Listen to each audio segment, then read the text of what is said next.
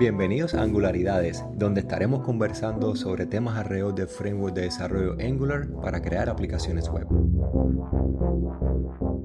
Jorge Cano, permíteme presentarte ante quienes aún no han conectado con tu podcast y no te conocen. Eres de Buenos Aires, Argentina, eres arquitecto de software con enfoque en JavaScript y rendimiento web, profesor de varios cursos relacionados con estas dos áreas, eres también conferencista, escritor de artículos técnicos, eres uno de los panelistas de el fantástico podcast de tecnologías que se llama Looks Good to Me o abreviadamente LGTM, que sale todos los martes y donde Andrés Villanueva, el pana, que estuvo acá hace un par de episodios, es también presentador. Debido en buena medida a todo este trabajo tuyo con las comunidades de desarrollo, tienes dos de las distinciones GDE, sí, Google Developer Expert, eh, que ofrece Google. Tienes una en Angular y la otra en tecnologías web en general. Además de esto, tienes el reconocimiento de NX o NX como NX Champion. Es fenomenal poder estar grabando este episodio juntos y gracias por aceptar la invitación y estar acá conmigo hoy. Por favor, un placer, sí, un poquito, ¿no? Eh, quiero decir que el pana, le dicen el pana, gracias a mí. Fui el primero en, decirle. No puedo creerte. Es el apodo, sí, soy el creador del apodo, aunque allá en Venezuela el pana es algo común. Eh, él lo decía tanto acá que lo, lo rebautizamos. Bueno, hay tantas cosas que he aprendido con esos primeros cinco minutos de cada uno de los episodios de podcast. Como te estaba comentando hace unos minutos, es... No, me lo, no me lo puedo perder. Cada martes voy ahí. Si no es el martes, a principios es miércoles, pero voy ahí a aceptar un par de risas. Literalmente un par de risas cuando estoy comenzando a escuchar. Es la idea, la idea del podcast, ¿no? Un poco de actualidad con un poco de experiencia, con un poco de, de risas, ¿no? O sea.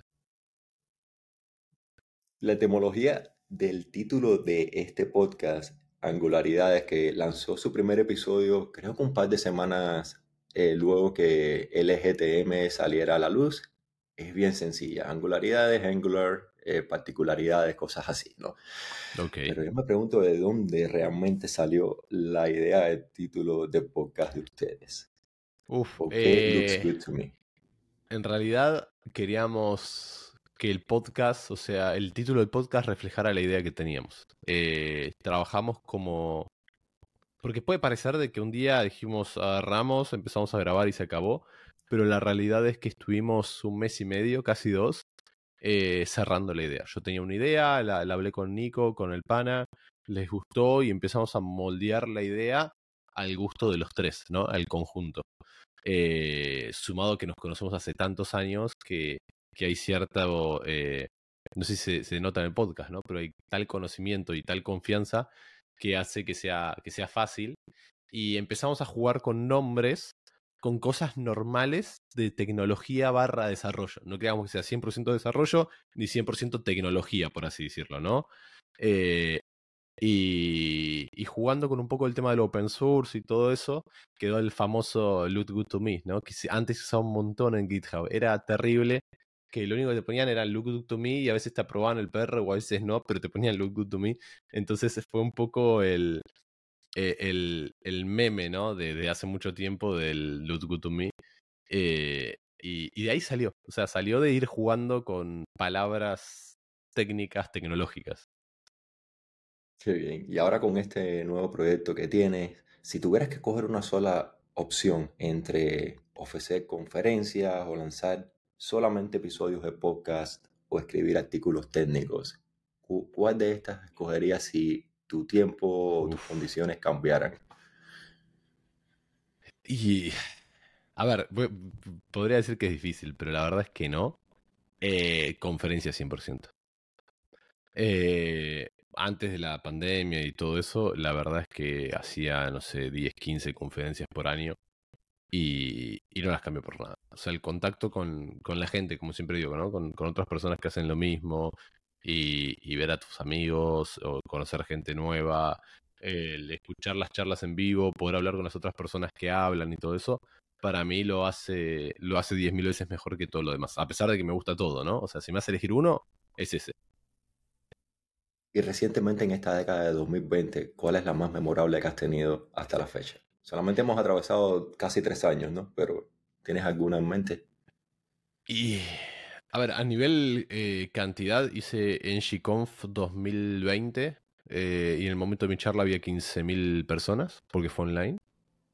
Eh, aunque debo decir que capaz que la que más me gustó a nivel performance mía, que, que, que, estuvo, digamos, buena el conjunto de la charla por cómo lo sintió la gente a pesar de ser online y todo eso, fue eh, Engie Honduras en fines del 2020 o principios de 2021, no recuerdo bien, eh, que la charla fue en ex para sobrevivientes.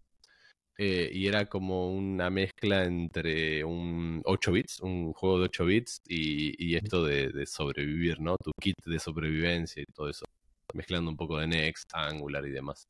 Creo que son ¿Tienes algún video de la, de la charla está, esa? Está ahí, Next para sobrevivientes, yo creo que si lo buscas en YouTube aparece del... Eh, a Next para sobrevivientes. Eso va directo NX para sobrevivientes. sí, NGConf Honduras 2021. Fue una charla que di, eh, que se, tradujo en inglés, en vivo.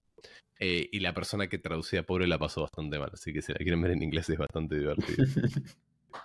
ya, ¿y qué, tienes, qué tienes en mente ahora para las próximas semanas o próximos meses? Así que te esté como que embullando a la hora de preparar todo lo que tiene que ver con la presentación, con el contenido.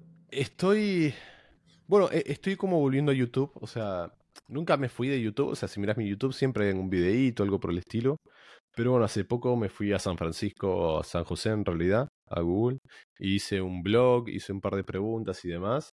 Y estoy preparando, tengo una charla, hace poco de una charla para, para un programa de Google que es para, para startups, eh, que fue en inglés porque era para gente de Jamaica y de Estados Unidos, eh, sobre cómo los productos de inteligencia artificial de Google te ayudan, sin ser desarrollador, ¿no? A crear los, los, modelos de lenguaje, chatbox y todo eso. Y lo que se me ocurrió, esto es un spoiler completamente, eh, es mezclar el Mario Maker 2 con el Maker Suite de Google para, para generar un concepto de charla. Lo voy a subir a YouTube, cómo lo creo, y después la charla va a estar preparada para, para algún DevFest o algo por el estilo.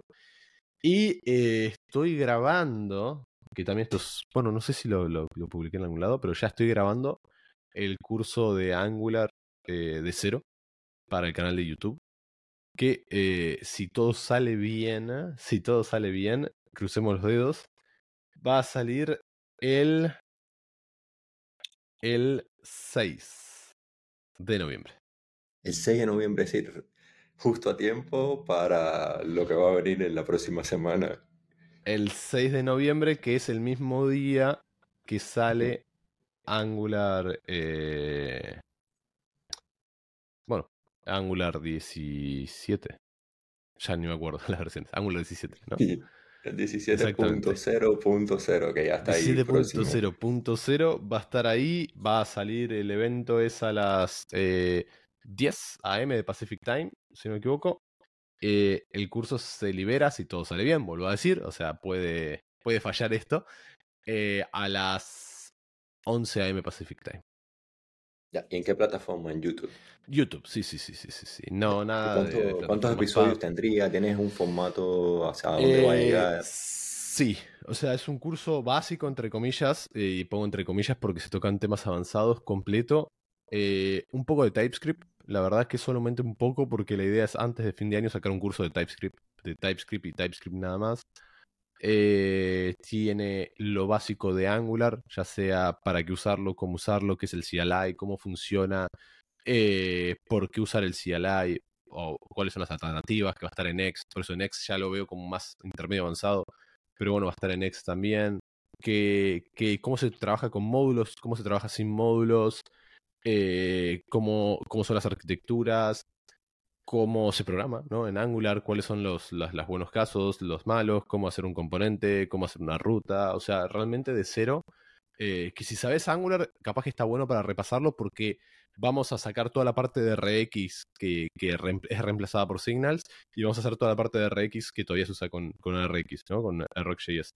Y eh, React.js vamos a ver muy poquito porque la verdad que hay un curso de hace un año o dos en el canal que está súper completo. Y de vamos a ver algo de NGRX que se va a ver poquito porque en realidad en el canal tengo un curso de cinco videos en cinco pasos cómo pasar de tu proyecto a tu proyecto con NGRX. Entonces de esa forma la verdad es que quería aprovechar un poco el contenido que ya está creado y no duplicar contenido. Pero el curso se va a basar en Angular 17, que viene con muchos cambios, la verdad. Eh, que son públicos, ¿no? No estoy diciendo nada raro, ¿no? Signals, eh, toda la parte ya de modeless, eh, toda la parte nueva de testing. Y va a tocar un poco de todo. La verdad es, es, es como que está bueno si no tenés ganas de, de reaprender lo que te aprendiste hasta ahora de Angular, está bueno para mirarlo. Y si nunca hiciste Angular, está bueno porque te, te da todas las bases. Y más todavía con, con, toda la actualización, con la nueva versión de la plataforma, posiblemente estés cubriendo varias de las cosas que están Actualizado el 6 de noviembre. Perfecto. ¿Qué es lo que más te motiva para no solamente lanzar este curso, sino para compartir tu conocimiento en la comunidad de desarrolladores de software? Mira, la verdad es que, bueno, yo desarrollo hace muchos años, ¿no? Y, y cuando te digo muchos son, siempre digo más de 10, pero ya son más de 15. Y hay algo que pasaba antes, que ahora ya no pasa tanto, pero sigue pasando, que es que acá le decimos en Argentina que cada uno cuida su ranchito, ¿no? El rancho es el, tu parcela, ¿no? Tu porción de, de empresa, de código, de lo que sea.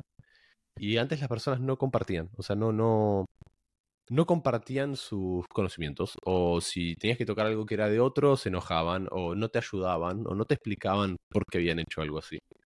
Eh, era, era muy, muy común eso.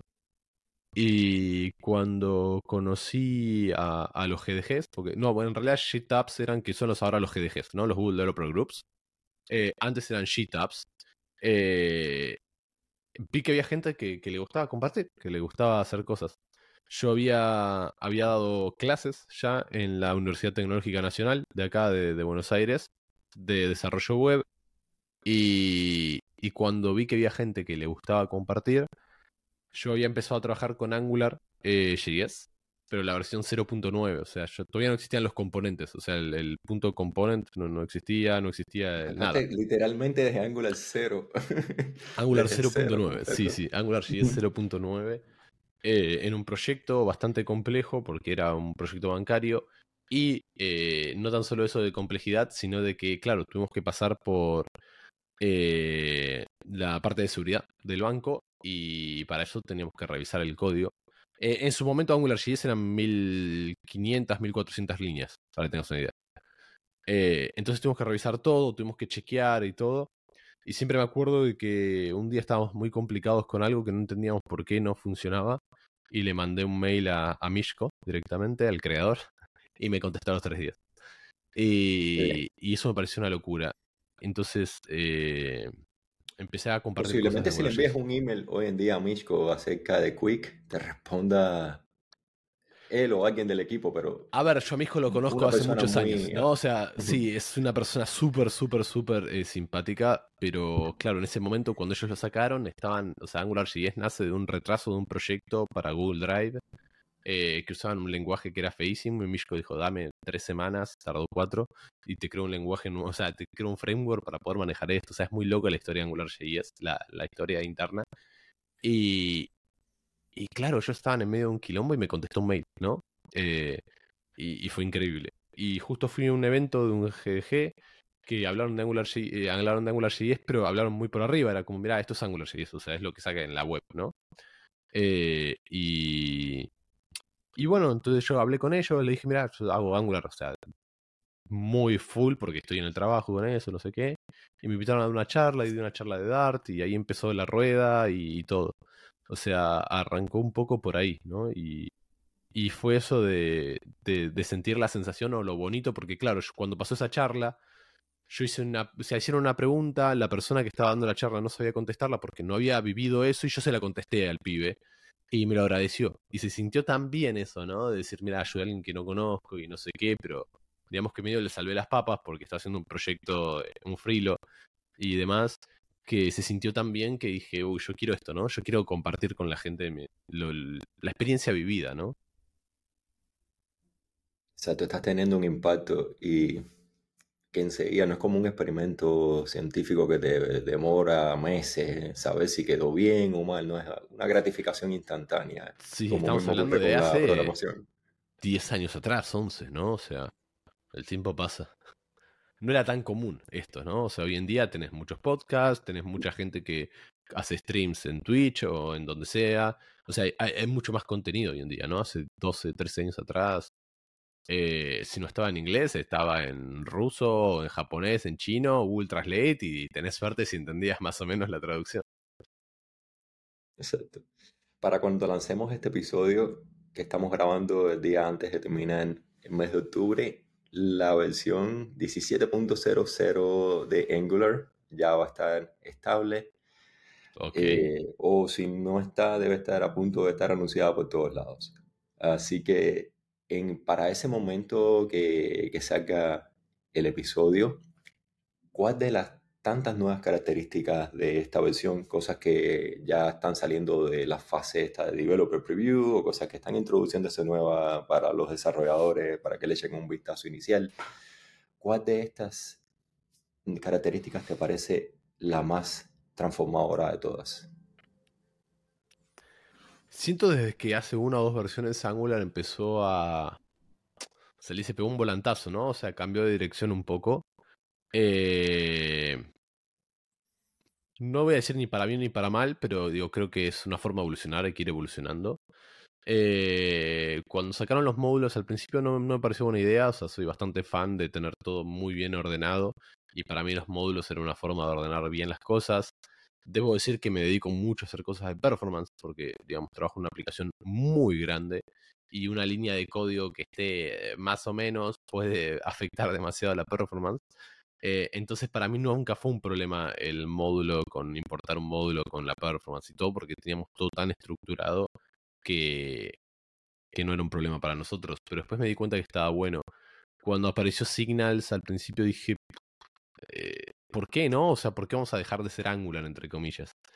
Y después me di cuenta el impacto en la performance, ¿no? O sea, creo que Signals va a hacer de que sea más fácil eh, esta versión que viene ahora, ¿no? La de, la de B17, que, que ya debería ser totalmente eh, no, no developer preview, ¿no? O sea, la versión en 16 es developer preview de Signals.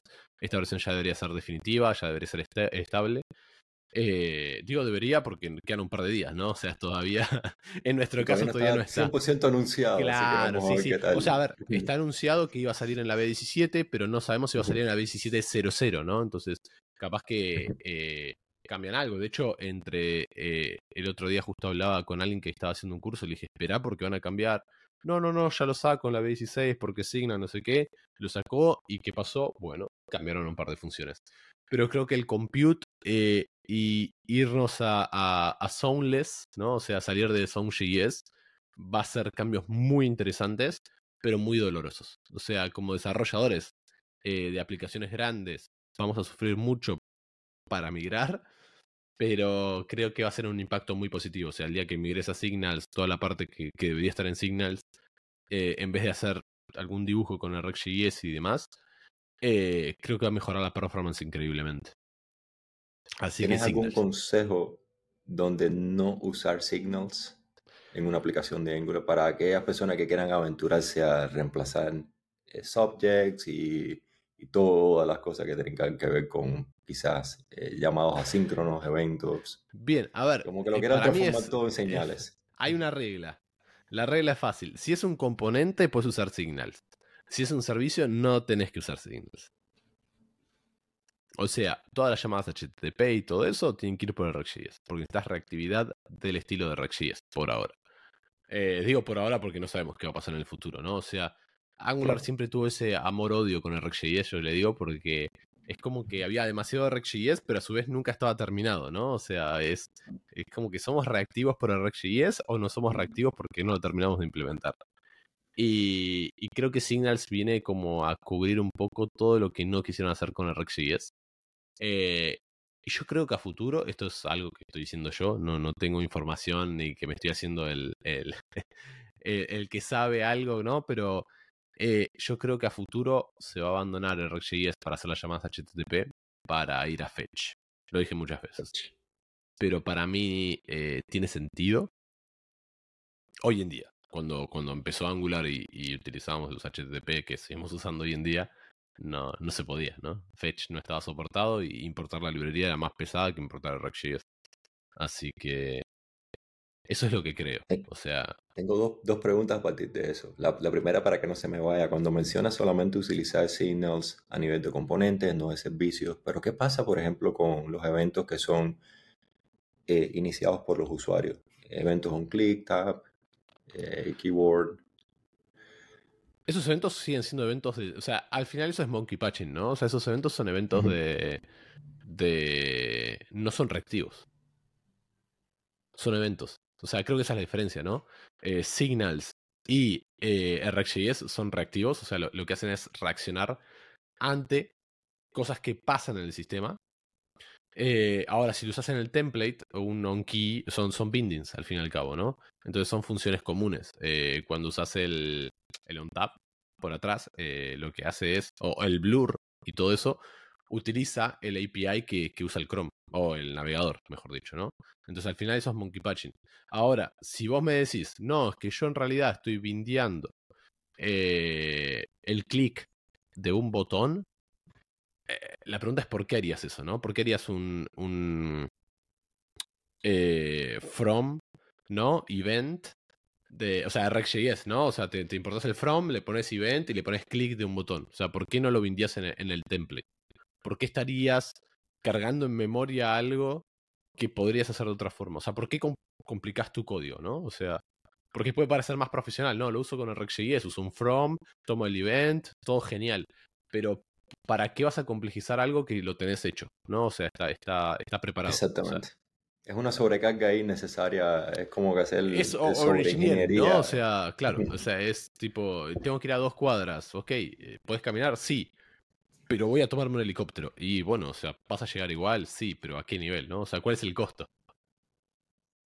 Te lo preguntaba porque vi uno de los antipatrones que se pueden usar en Signals, que realmente estaba hecho eh, a propósito, eh, que utilizaba ese evento que venía del usuario, lo transformaba con Signals, entonces para poder hacer todo el enlazamiento de datos y que lo escuchara eh, desde el punto de vista, porque eso fue a principios de 16, de la versión 16, que se computara en función de cuál era la entrada esa, pero era, era un, un mega... Sí, antipatrón. Desastre. Porque era demasiado puesto en función de algo que, que podría hacerse de manera directa.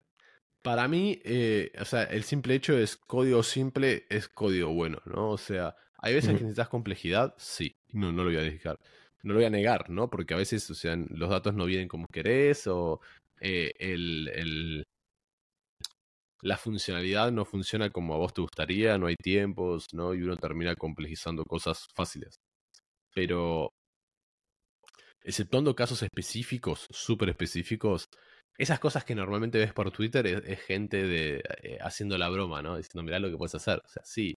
Eh, con O sea, podrías poner toda tu aplicación en un componente también, ¿no? O sea, en, tu app component podrías poner toda tu aplicación. Y poner en Shift, ¿no? Y ir apareciendo y desapareciendo pantallas, ¿no? Eh, pero eso no quiere decir que esté bien. Yo supongo que, lo hicieron más a, modo de chiste que otra cosa.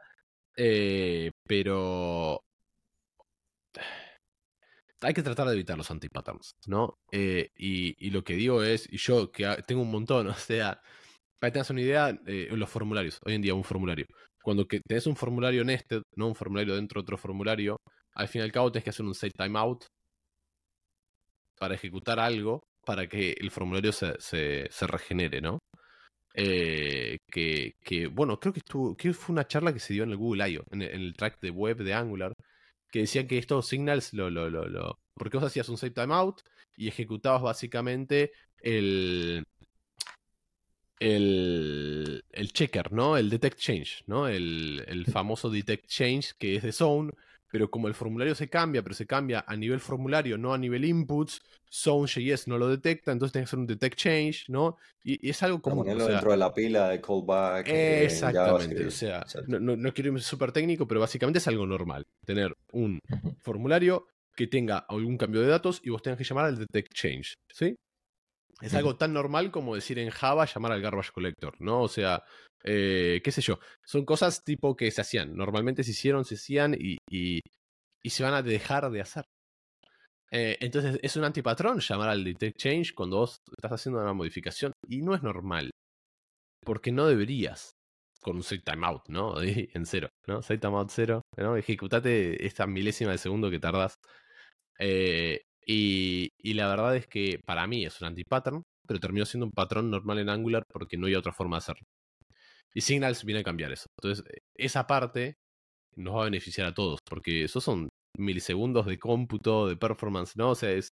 Eh, entonces es un poco eso, ¿no? A veces el antipatrón es en modo chiste, pero lo terminas usando porque el framework, la librería no está preparada para poder soportar eso. Entonces es como gracioso, ¿no? Porque nos decimos no hay que usar antipatrones porque está mal, eh, cuando son demasiado exagerados, uno los entiende, pero hay cosas que no quedaban. De hecho, hablaba con Alex, que, es el, el, gran impulsor de Signals dentro del equipo de Angular, que es el que armó la estructura y todo, y le decía, esto para mí es re normal, y él se reía y me dice, no, para todo el mundo es normal, pero me da bronca, ¿no? ¿Por qué tengo que hacer un save timeout cero para ejecutar un, un detect change, ¿no? Del, del change detection que viene de Zone, ¿no? y ejecutar una paranoia de cosas dentro de Angular solamente para que se me actualice el campo.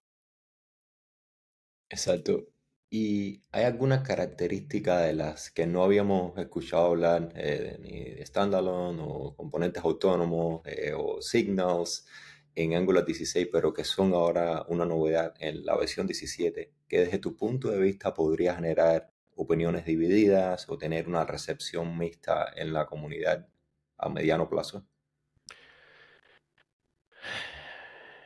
Bueno, hace poco eh, Brandon Roberts, ¿no? Es uno de los grandes contribuidores dentro de Angular, ¿no? Uno de los creadores de NGRX, Maintainers y demás.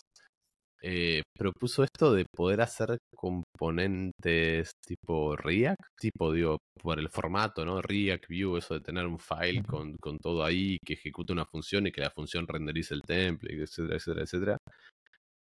Eh, no vería raro en un futuro que se plantee la opción. No lo creo hoy en día. Pero no es algo que a mí me guste, me interese, ¿no? O sea, porque la gente dice que se pierde la esencia, ¿no? Que con Signal perdemos la esencia de Angular, que, que con Modeless perdemos la esencia de Angular.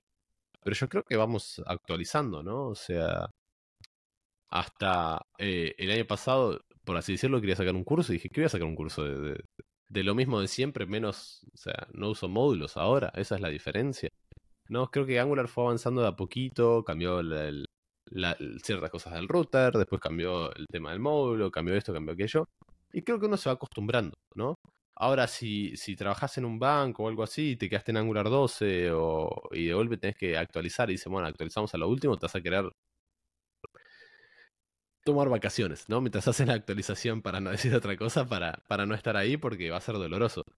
Pero no sé si la gente se quejaría en sí porque, a ver, vamos a ser sinceros. Eh, ante cualquier cambio siempre hay alguien que se queja y siempre hay alguien que le gusta. Eh, yo lo creo, no creo que haya estos class components, ¿no? Estos famosos eh, class components a los React por ahora. Pero no sea futuro. O sea, no, no.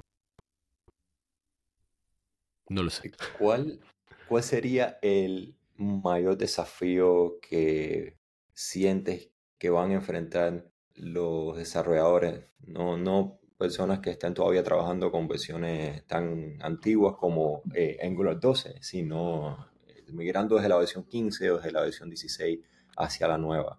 ¿Qué consejos tienes para los equipos de desarrollo que estén considerando actualizar sus aplicaciones para sacar lo mejor de, no solamente de Signal, sino todo lo que tiene que ver con eh, plantillas, con sesiones diferidas, eh, con las nuevas estructuras de control. ¿Hay algo que puedes recomendar?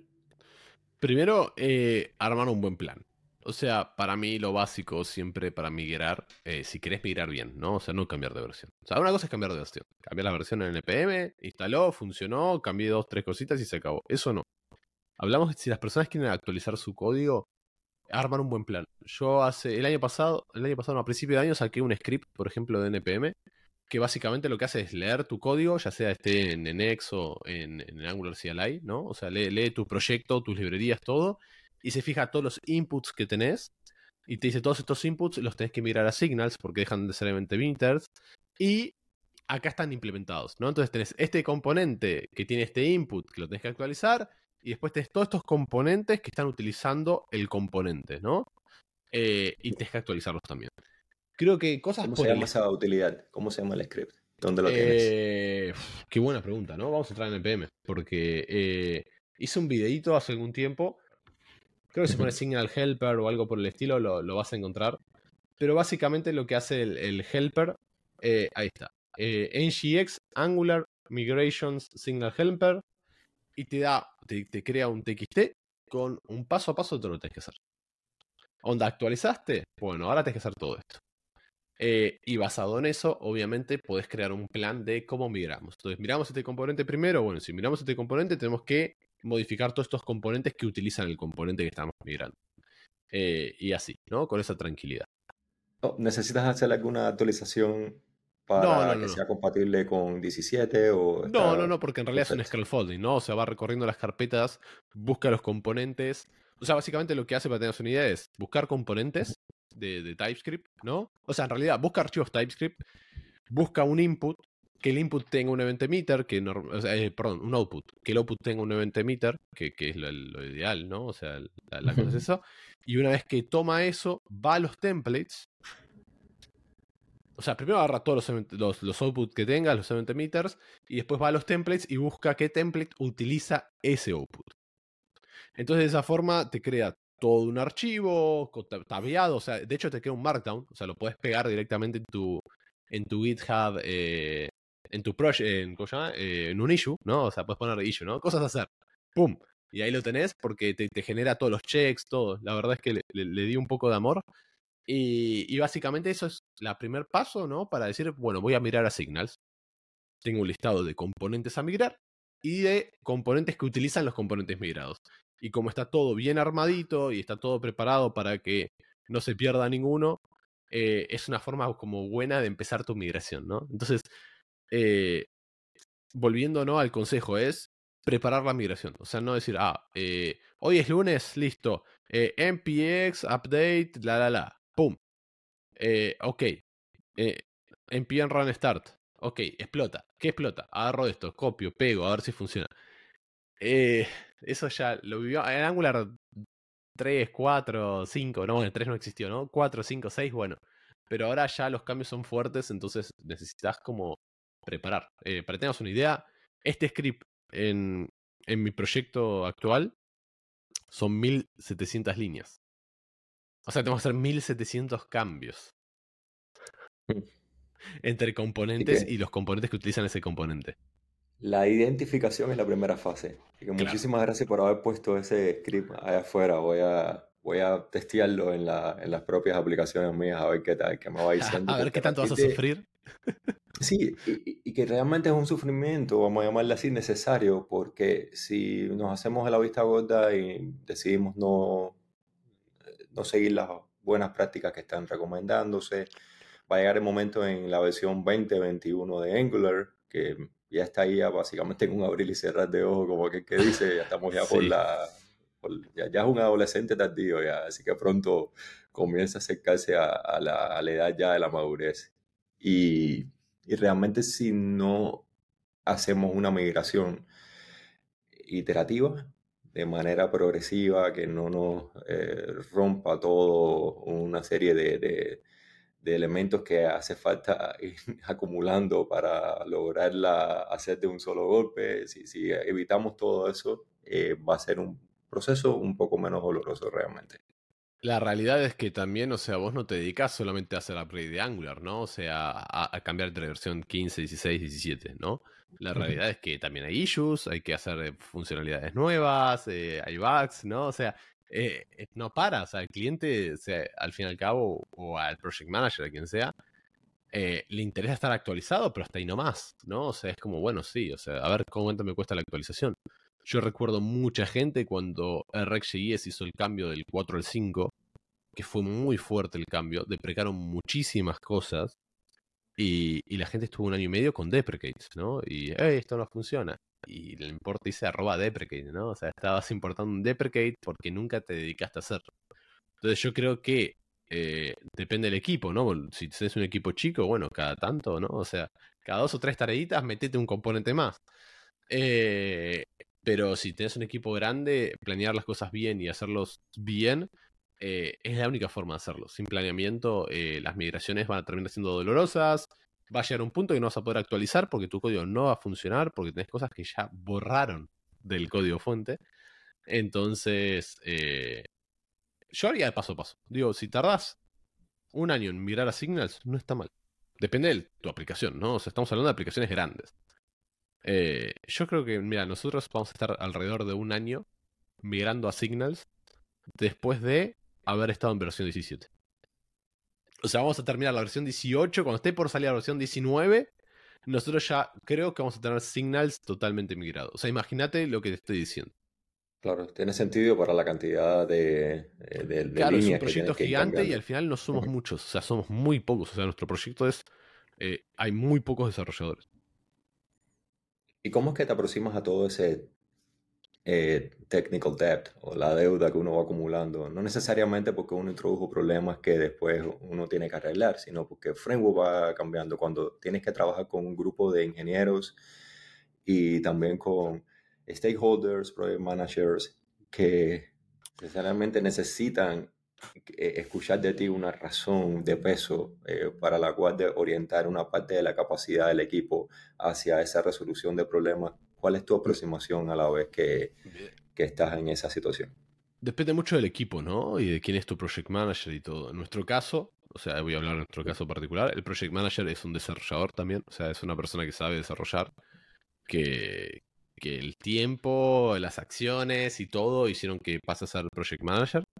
Eh, y lo bueno es que esto, o sea, uno tiene que ser franco, ¿no? O sea, tiene que ser abierto. O sea, si no sos transparente en tu trabajo es muy difícil. Eh, entonces es fácil, mira, o sea, salió esto. Este es el impacto. Eh, ¿Qué pasa? No es automático. Hay cosas que son automáticas, hay cosas que no. Entonces, cuando tenemos menos tareas, aprovechamos y vamos metiendo esto. Entonces, si vos decís, de acá a 12 meses lo voy a tener terminado, son 1700 cambios, bueno, lo dividís, ¿no? O sea, decís, bueno, tenemos que hacer tantos por mes. Hay meses, vamos a ser sinceros, hay sprints en donde uno tiene mucho más trabajo y sprints donde uno tiene menos trabajo. Eh, hay tareas que uno piensa que va a tardar un día y tareas que uno piensa y tarda dos, y hay tareas que uno piensa que va a terminar una semana y tarda un día y medio, ¿no? Eh, entonces todo eso puede ayudar de decir, mira, tengo un tiempo libre, eh, nosotros en nuestro caso tenemos todos los tests. Tenemos, o sea, nuestra aplicación está totalmente testeada, tanto en Unit como en End-to-End. ¿Y cómo lo hicimos? Aprovechando esos huecos. Eh, entonces, eh, va mucho por la organización y por cómo se maneja el equipo. Si el equipo está liderado de una forma correcta entre todos, ¿eh? no te digo que haya un líder que a vos haces tal cosa, no. Pero es, mira, tengo un tiempo libre, no hay nada que hacer o estas tareas las puedo agarrar mañana, aprovecho y me hago todos estos tests que faltaban. Eh, y así llegamos a un buen coverage, eh, llegamos a... O sea, no tenemos un 100% porque el 100% de coverage no, no sirve para nada, ¿no? Pero digo, llegamos a un buen coverage, tenemos todos los componentes testeados, tenemos Storybook funcionando con cada uno de los componentes. Entonces, lo hicimos de, a ratos, ¿no? Y, y, a veces hay tareas, somos tres, y las tareas las pueden agarrar dos, y bueno, el otro aprovecha para hacer tal cosa. Yo he estado una semana yo solo migrando de Angular 15 a Angular 16. Me tomó una semana. Pero bueno, eh, mientras tanto, si pasaba cualquier cosa, yo sabía que tenía que cambiar de branch y, arrancar, ¿no? Pero creo que es un poco eso, es un poco eh, sincerarse en cómo está el proyecto y qué es lo que hay que hacer. Obviamente, si tu proyecto está prendido a fuego, no puedes hacer eso, ¿no? O sea, vamos a ser sinceros. O si estás rebasado de tickets para llegar y ya sabes que es muy difícil llegar al día de deploy con todo hecho y testeado, bueno, no, no puedes hacerlo, ¿no? Entonces es un poco también eh, el, cómo está ordenado y, todo el proyecto. Yo tengo un proyecto que lleva 7, 8 años funcionando. Eh, Lo que mencionas con los tiempos libres eh, es esencial porque uno, uno realmente está contribuyendo no solo con la calidad del código del equipo, sino con ese uno mismo en el futuro. Eh, que va a tener que estar lidiando con una serie de obstáculos o de problemas porque el código no está suficientemente testeado o porque hay que pasar por una migración masiva que estuvimos postergando o comentarios, ¿no? Claro, es como mm. eh, yo si dejo un to-do, eh, hay como una regla interna que es un to-do se arregla la semana que viene. Eh, ¿Pero por qué? Porque el proyecto tiene una madurez ya. Entonces, esas reglas que, que, no existen, pero existen, ¿no? Es como, mira, dejé un to-do por esto y te anotas un reminder, no te cuesta nada, la verdad. Eh, o capaz que el to-do es porque estás dependiendo de otra persona y estás esperando algo, ¿no? Pero con el reminder, si, che, dejé este to-do en tal línea, listo, voy. ¿Qué pasó? ¿Qué necesitaba? Ahora hay tiempo. O me reúno con, las otras personas para ver cómo lo solventamos, ¿no? O sea, el, compañerismo dentro del equipo, ¿no? O sea, ser un equipo, ¿no? Y no personas que están agarrando papelitos, escribiendo lo que tienen que escribir y dejando el papelito en otro lugar. Eh, pero bueno, como siempre, depende mucho del proyecto, de, quién lo lidera, de cómo lo lidera, de cómo trabaja el equipo y todo eso, ¿no? Convertir siempre to do en un ticket. De hecho, el to do es uno de las. Cada vez que uno tiene el slash slash espacio o sin espacio y el to do en mayúscula, eh, que es algo por hacer dentro del código como un comentario, muchas herramientas de análisis de calidad de código como SonarQube, por ejemplo, te lo van a detectar como que es un, un code smell como que hay algo ahí que está un poco como que apestando ahí en el Huele un poco. Sí, de, bueno, de hecho el WebStorm, el WebStorm si vas a, Problems, te marca todos los to-dos, ¿no? Y los warnings. Correcto. Eh, nosotros tenemos como esa regla, creo que hay uno o dos to-dos que son dependencias de terceros eh, y que las tenemos hace un tiempo, con unos imports ahí medio raros y no sé qué, pero es la forma de hacer que funcione. Entonces estamos esperando, el to dice, bueno, esperar la próxima versión. Cuando salga una nueva versión, miramos si se puede arreglar. Si no se puede, a ver, el to está porque esto está bien, pero no nos gusta. Eh, son los únicos no arreglables, ¿no? Por ahora. Eh, pero, pero sí, pero bueno, te estoy diciendo que es un proyecto de siete años, con intentando hacer buenas prácticas desde el principio y, preocupándose mucho en la calidad del código desde el principio. Eh, entonces, o la calidad del producto final, ¿no? Entonces, el producto final se basa en cuáles son las ideas, qué hace y cómo se hace, ¿no? Entonces, y todo eso se hace a través del código. Entonces, bueno, eh, un poco basado en eso, ¿no? Tengo muchas preguntas que hacerte en un segundo episodio acerca de rendimiento web, cómo eh, mides incluso más allá de lo que nos ofrece Angular, utilizando las web APIs, etcétera. Pero no quisiera dejar de preguntarte en esta ocasión, eh, ya que tenemos ahí a, la nueva versión, eh, casi ya a punto de ser lanzada, como NX Champion. ¿Ves alguna sinergia única entre NX y la nueva versión de Angular? ¿Cómo es que se integran estas nuevas características como Defer, eh, las nuevas estructuras de control, con las herramientas que ofrece NX por defecto? De hecho, no, hablamos del templating, ¿no? O sea, creo que lo, escribí mentalmente porque no me gusta el nuevo IF y todo eso. Lo eh, lo, omití. Mi, mente dijo, no quiero hablar de eso. Ah, dijiste Differ y se me volvió a la mente. Eh, a ver, eh, la verdad es que NX está, está creada, ¿no? Y, y la mantiene, o, la cabeza de todo esto es Víctor Sapkin, ¿no? Que, que, es un ex Angular, eh, el CEO de Inex es eh, Jeff, Jeff Cross, que es otro ex Angular, y que fueron personas que, o sea, Víctor creó el router de Angular, ¿no? Después de cuatro intentos fallidos, entró Víctor y en dos semanas creó el router que hoy conocemos, ¿no? O sea, la base del router de hoy la, creó Víctor. Y, tengo la suerte de conocerlos, de, de haber eh, pasado mucho tiempo con ellos. Y me acuerdo cuando se hizo los nuevos schematics, que, se iba a actualizar el CLI. Una actualización fuerte del CLI, no sé si te acordás, pero hace un tiempo, en el 2018-19, una actualización muy fuerte del CLI. Y, y Víctor ya estaba fuera del equipo, pero me acuerdo que él se sentó con, con Hans y con, con Broco y le dijo, miren, esta es la nueva arquitectura del CLI, ¿no? Y, y alguien que estaba fuera le estaba explicando cómo hacer el nuevo CLI y, creo que iba muy de la mano de cómo iba a ser Next, ¿no? Para, para poder tener esa conjunción que tienen hoy en día. Eh, y para mí es, es, fácil porque, o sea, Next es, es, es, un proyecto open source, ¿no? Y es público. en ciertas cosas, en otras, bueno, el cloud y todo eso que es, que es su estructura de venta y de lo que viven, no. Pero ellos tienen una arquitectura pensada y basada en compilación. Y cada vez que hace un cambio Angular, ellos lo van actualizando, ¿no? O sea, es, es así de simple para ellos, ¿no? Eh, y teniendo el, famoso teléfono rojo, ¿no? Es como cualquier cosa, llaman al equipo de Angular, es, charrémoslo. Eh, y creo que el equipo de Angular también, eh, no lo sé, o sea, esto ya es un creo, pero hoy en día creo que siguen apoyándose en, en Victor, ¿no? Que, que es el main de Next. Eh, cuando tienen alguna duda o se les ocurre algo o quieren charlar, ¿no? O quieren tener un brainstorming de alguna cosa. Yo creo que todavía se siguen apoyando en Víctor de vez en cuando.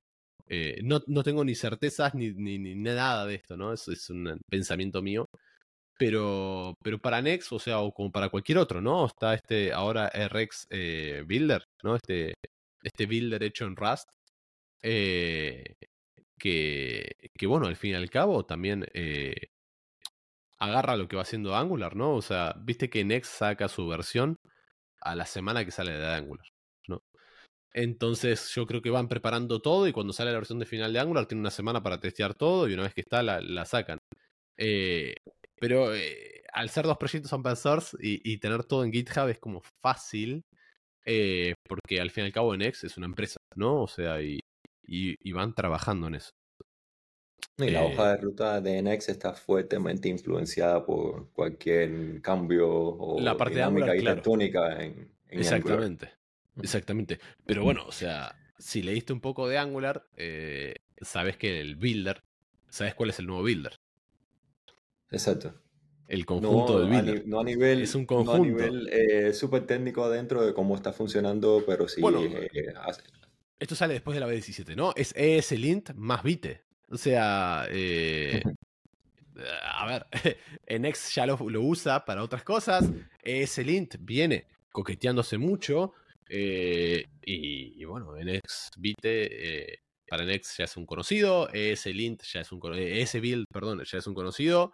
entonces, bueno, digo, termina siendo fácil, ¿no? Y las compilaciones van a ser más rápidas ahora, así que mejor para esas compilaciones que tardan minuto, minuto y medio o más. Incluso esperamos que en el futuro todo el paralelismo ese que se logra con Nxcloud y de distribuir las tareas, todo, continúe la retroalimentación esa entre el, núcleo del framework de Angular y, las herramientas que ofrece NX. realmente es una limpieza eh, lo que se puede lograr a través de utilizarla de la manera correcta. Eh, una cosa más, ¿no? Y, esto es público conocimiento.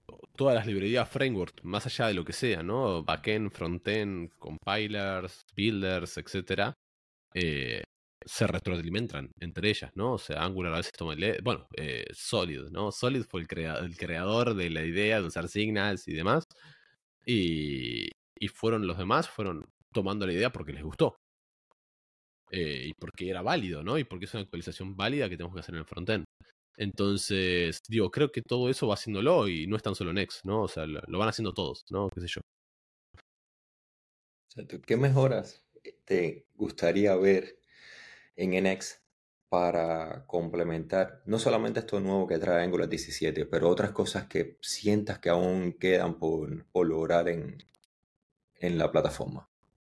Me gusta, el, el graph de Next me gusta mucho, eh, pero me gustaría que le agreguen algo de performance al graph. ¿Qué significa esto? No? Si modificas este componente o este, esta librería, este proyecto, eh, impacta tanto en todos estos, ¿no? O sea, buscar un impacto de performance, un poquito ir más allá. Eh, como te comenté, nosotros estamos muy basados en la performance en el día a día por, porque el proyecto es muy grande y a veces eh, al hacer nested, ¿no? por necesidades, eh, un componente en el medio, puede romperte la performance totalmente. Eh, por lo tanto, para mí, si NX agregara cosas de informance de performance, más allá de cloud, ¿no? Porque sabemos que ellos compilan súper rápido, o sea, ellos vuelan en cloud. Pero yo quiero ver cómo impacta la performance en mi aplicación. Entonces, si me pudieran dar un graph de impacto de performance, sería una, pero una locura. O sea, para mí sería, sería como un, un game change, ¿no? Porque podría darle información a gente que no está muy metida en el mundo de la performance y cómo hacer profiling. o sea, no sé, ¿cuántos devs conoces que sepan hacer profiling bien? ¿No? Es como, eh, algunos, ¿no? Y tenemos las herramientas ahí. Está todo, eh, o sea, no, no hacer nada. Pero, pero no es una práctica que realmente se incorpore en el día a día y, es algo que impacta directamente la experiencia del usuario y que nos impacta a nosotros mismos desde el punto de vista de mantenimiento de esa aplicación si algo sale mal. Personalmente creo que si querés, eh, y esto es un consejo personal, que no, sea, la gente lo puede tomar a bien o, simplemente pensar que estoy loco, pero digo, si querés ser un mejor desarrollador, arquitecto o la posición que tengas, eh, preocuparte por aprender profiling eh, es muy, o sea, es, te va a dar una diferencia a la hora de poder buscar trabajo, a la hora de poder desarrollar algo o a la hora de aprovechar, tu, va a mejorar tus skills. ¿Sí? Después vos lo puedes aprovechar o no. Pero saber hacer profiling a mí me cambió. O sea, yo lo sabía hacer del backend, porque yo vengo de Java, ¿no? Eh, entonces yo sabía hacer profiling, sabía manejar muy bien, porque el garbage collector es algo que tenés que aprender al principio, y, cómo funciona, ¿no? Y cuándo liberar cosas y todo eso, y en el navegador nunca pasa nada, ¿no? O sea, es, bueno, la aplicación es un poco lenta, un poco rápida, total, la gente le echa la culpa a Internet y ya está. Eh, pero cuando pasamos a hacer aplicaciones web, no solamente páginas, eh, el profiling se volvió importante y el equipo de Google Chrome hizo cosas increíbles con el profiling. O sea, cosas increíbles. O sea, ni siquiera te digo que uses APIs, pero por lo menos entender cómo funciona un profiling, dónde tenés problemas. O sea, ya no tan solo en el loading, sino en cómo funciona tu aplicación, ¿no? Es como hacer un, hidden versus hacer un ngIf. Hay gente que oculta las cosas y, está renderizando cosas eh, con, sin, o sea, con invisibles en vez de no mostrarlas, sino renderizar cosas que no tienes que renderizar, ¿no? Entonces, bueno. Eh y la ruta crítica sigue incrementando la longitud y toda la geometría esa eh, continúa ahí pintando píxeles sin ni siquiera que nosotros tengamos ni idea. Por ahí vamos nervioso. a la segunda, la segunda parte de la, de la conversación, con todo lo que tiene que ver con performance. Con lo fácil que es poner un ngIf, ¿no? O sea. Pero bueno. Eh, errores. He visto errores en consola por el simple hecho de que no pongan un shift porque ocultan algo que, no tendría que estar oculto, sino que no tendría que existir. Y, te da un error porque, claro, los datos no existen porque no llegaste a ese punto o porque justamente eso no tenés que mostrar.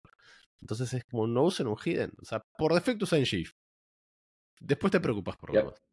Y ya pronto ya no sería en GIF, sino arroba. Ay, no me digas eso, qué dolor. arroba.